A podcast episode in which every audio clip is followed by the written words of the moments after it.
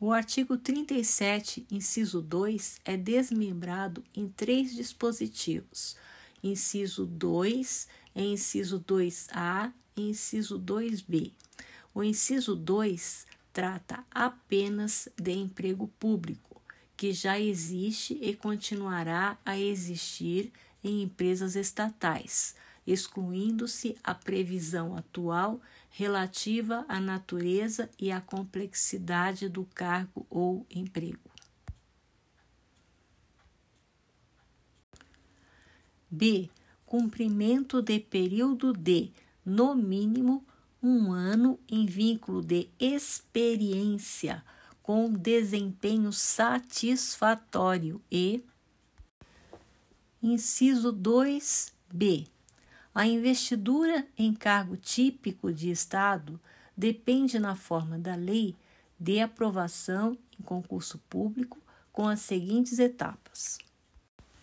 Já o inciso 4 prevê o cargo típico de Estado estabelecendo noção adotada no período militar para diferenciar os servidores que continuariam a ter estabilidade.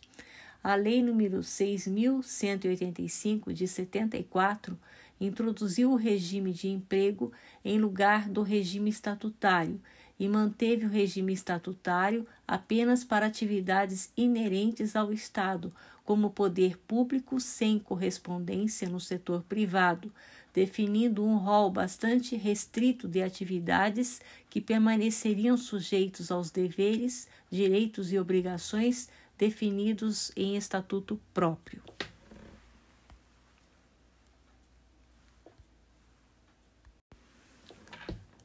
O inciso 5 remete aos cargos de liderança e assessoramento, que substituiriam os cargos em comissão e funções de confiança, deixa de existir a previsão de funções gratificadas e funções comissionadas ou assemelhadas, passando a ser previsto apenas cargos, o que abre enorme espaço para o aumento do uso de posições dessa ordem para contratações sem concurso. As regras são para os ocupantes de cargo típico de Estado, os outros funcionários que cumpriram um ano de vínculo de experiência e um ano de efetivo exercício para serem então nomeados não adquire nenhuma estabilidade. Sem essa garantia, os demais servidores podem ser demitidos não só em situação de excesso de despesa, mas também quando tem excesso de pessoal ou se houver uma avaliação de desempenho que desfavoreça, dependerá de lei complementar para ser regulamentada.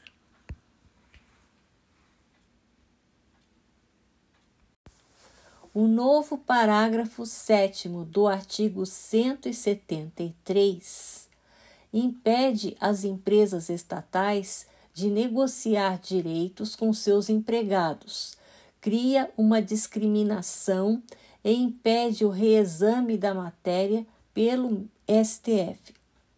O argumento, porém, é o de assegurar tratamento igual entre empresas estatais e privadas, alinhando a superação dos desafios estruturais das finanças públicas e permite a livre demissibilidade dos empregados públicos.